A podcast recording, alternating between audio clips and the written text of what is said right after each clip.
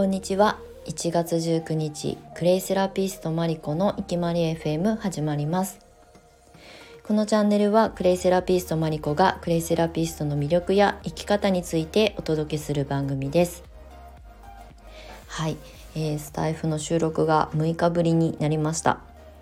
のね、毎日話したいことを収録しておきたいことを書きたいことはたくさん頭に浮かんでるんですけれども整理整頓してね言葉にしたりとか文字にするのに最近少し時間をかけて発信するようにしています。特に声の発信ってその時の、えー、感情だったりとか、まあ、体調だったりとか声のトーンだったりとかが影響するので、えー、万全な状態で撮りたいなっていうふうに思っているのでついついあの間が空いてしまうっていうのがここ最近の私の言い訳でありあの収録をね楽しくやる上であの大事にしてることだったりもするんですけれどもちょっとね今日は久しぶりの収録になっております。でね今日はあの鎌倉市内朝から一瞬晴れたんですけど雲が多くて気温もね10度あのを切っているので結構寒いんですね。風は全然ないので体感温度が急激に下がることはないんですけれどもベランダでちょこちょこね水やりやったりとか休憩するのに外に出たりとかするとやっぱり冷えますね。まあ1月だからしょうがないんですけどね。はい、今日はねあの久しぶりの収録っていうこととあとここ2日3日あの新しいことをね今年やる上でいろいろ情報収集とか資材をあの仕入れたりとかするのにねあのリサーチあの検索したりとかをしてたんですね。でようやくあこれだったらこの材料だったらできそうだなっていうものがピンときたものがここ今日特にあの集まった気がするのでそれを形にしていく上での準備に入りました。実は私があのマヤ歴をねあの何年か前にマヤ歴の先生でお友達がいるんですけれども見てもらった時にあの私マヤ歴ね 複雑すぎて覚えられないので自分のマヤ歴しか分かんないんですけどでもねそのマヤ歴を見てもらった時にえっ、ー、とマヤ歴のことが分かる方だったらピンとくるかもしれないんですけれどもあの、ね、ネットで検索するとね生年月日でマヤ歴ってあの出てくるんですよ。あのその人が持つ健在意識と潜在意識で、えー、持ってる金っていうね KIN っていう書くんですけど金の番号が出てきてそれぞれの、まあ、音だったりとかその人が持つ特徴を、えーと割り出す。まああの占いっていうのかな？あの統計学なんですけれどもそれをねあの見てもらったのがちゃんと見てもらったのが23年3年ぐらい前かな？2年ぐらい前か。の時に見てもらってようやく私の腹に落ちたっていうところでその昔にね結構その先生と出会った時に見てもらったんですけど全然覚えられなくて複雑すぎて覚えきれないっていう。のであのあんまり記憶に留まってなかったんですが2年ぐらい前にあのちゃんと見てもらった時にようやく自分の腹に落ちてちゃんと頭で理解ができるようになりました。で私の今日ねあのクレイを今年ねちょっと芸術方面、まあ、要するにアートであの表現していきたいなというふうに思っていたのがもう3年ぐらい前から考えていたんですね。あの構想3年っていうとかっこいいんですけれどもあの後回しにしてたっていうだけなんですがまあそういうタイミングが今ちょうど来たのかなと思って、まあ、それをあの形にしていこうと思った時にふとマヤ歴を思い出してあの2年前に見てもらってちゃんとメモ帳っていうか手帳にわーって書き出したものをもう一度見返した時に私の健在意識と潜在意識で、まあ、どっちも皆さん持ってるんですよね。まあ、健在意識っていうのは、まあ、社会的に、まあ、こ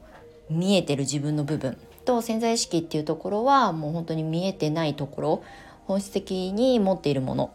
が2つ存在するんですよね。で私の、えーと、マヤ暦で、えーと、太陽の勲章っていうのがあるんですけれどもそれが赤い地球っていうものを持っていてこれはね健在意識をあの表現するものなんですがその現在意識の赤い地球は結構ねこういう先生業講師業とか人に何かを伝えていくとか説得力を持つっていう役割を持っているそうなんですね。なのでおそらく仕事として今やっている講師業だったりとかクレイはいいよって伝えるまあ、うん、伝道師みたいなものはすごく向いているっていうふうにまあその先生にも言われたんですよね。なので仕事はこのままいけばちゃんと続けていけばうまくいくしあのターニングポイントが来てもあのより加速するよっていうふうに言われたので、まあ、あの堂々とあの自信を持ってね講師業はやり続けてきてるんですけれどもただねその潜在意識っていうところにある黄色い星っていうのが私持っているんですけれどもこの潜在意識のところは、まあ、もちろんねあの何かを形にしていくっていうものの強みを持っているんですけれどもどちらかというとね芸術センスとかえっ、ー、となんだっけかな。今ネットを見ながら喋ってるんですが美意識が高いとかまああの良くも悪くも完璧主義職人気質っていうプロ意識を持っているっていうのがすごく潜在的に持っているものらしいんですね。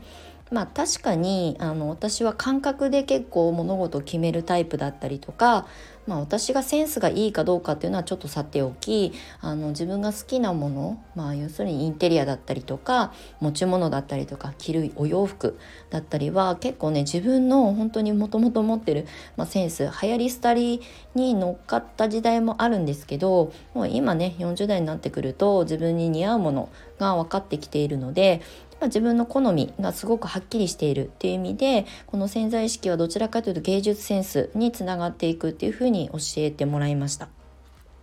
でね今年は私もクレイセラピストを育成する講師を、まあ、やりながらなんですけれどもうんと3年ぐらい前からそのクレイをねもうちょっと完性を磨くような、うん、感覚的なところにアプローチしたいなというふうに思ってたんですね。ただ私は絵が上手なわけでもないし、なんか物は作るのは嫌いじゃないけど、あんまり長続きしないんですよ。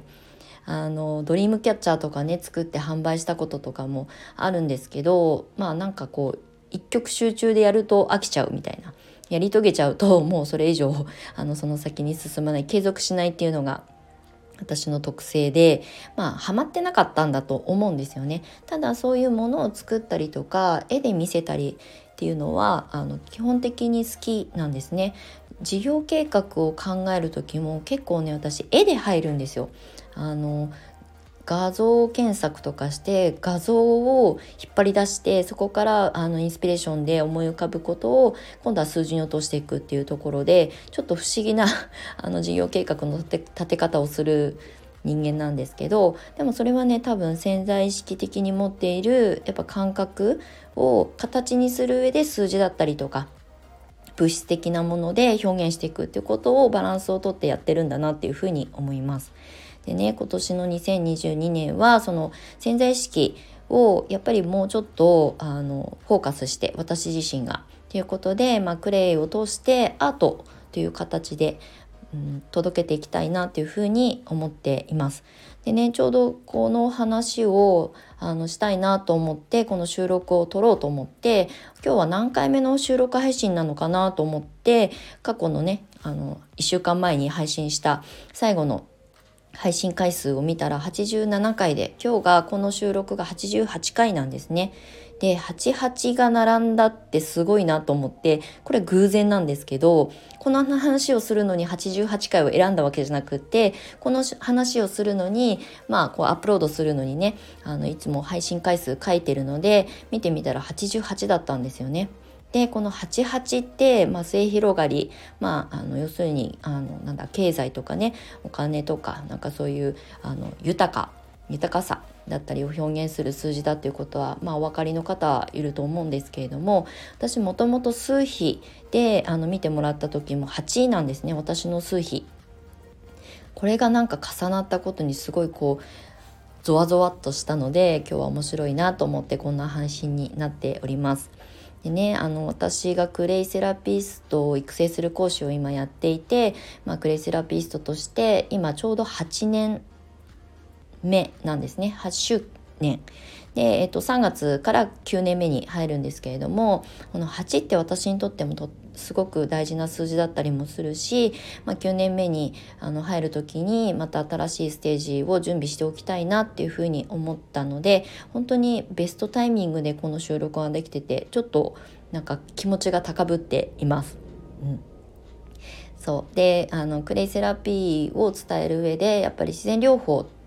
すごくあの難しく捉えられがちなんですけれども私はね感性だと思ってるんですよ。自然療法を身につけたり勉強したりとか、えー、それを取り入れて生活の中に生かしていくのも感覚でそれをつかめるかどうかっていうのすごい大事だなって思っているので、えーと、クレイセラピーを届ける上でもとっても大事にしたいのはその感性。感覚その人がその直感で感じるものを一緒に描けたらいいなっていうふうに思ったので、えー、3年ぐらい前からそのアート芸術的な、うん、見せ方とか伝え方をしていきたいなと思っていたのでそれをねようやく形にする心の余裕とあのまあ、自分の今見てる方向性だったりとかっていうのが合致したので、まあ、今日はそういうちょっと予告的な収録をしております。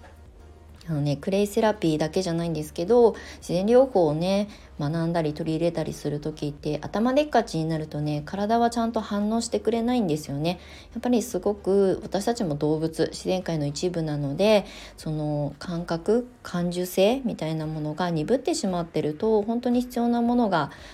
あのつかめない。と私は思っているので、まあ、そういうものをねそのアートとか芸術とかなんかそういうあの趣味のあの範囲の中からあの身につけてもらえてもいいんじゃないかなっていうふうに思っております。なので、えーと、今年の春まあ、一応ね3月か4月ぐらいから、えーとスタートできたらいいなと思って今準備をしておりますので、まあ、ちょっとねクレイセラピーとか自然療法って敷居が高いなと思ってる方でもなんかこう絵を描くような感覚でねクレイに触れてもらったりとかする環境を作っていきたいなと思っておりますので、えー、よかったらあの覗きに来ていただけたら嬉しく思います。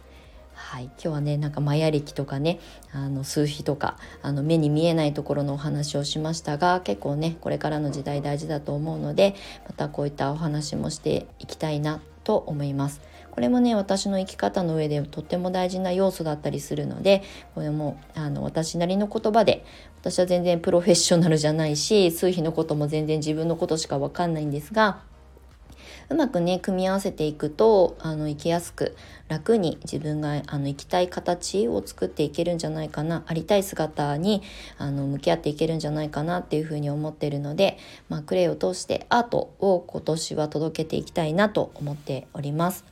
中身がすごいこう早口になっちゃったんですけれどもあの最後までお付き合いいただきましてありがとうございました。今年はクレイでアートをお届けしていくつもりです。はい。ご興味ある方はフォローしていただけると嬉しいです。はい最後までお聴きいただきましてありがとうございました。マリコでした。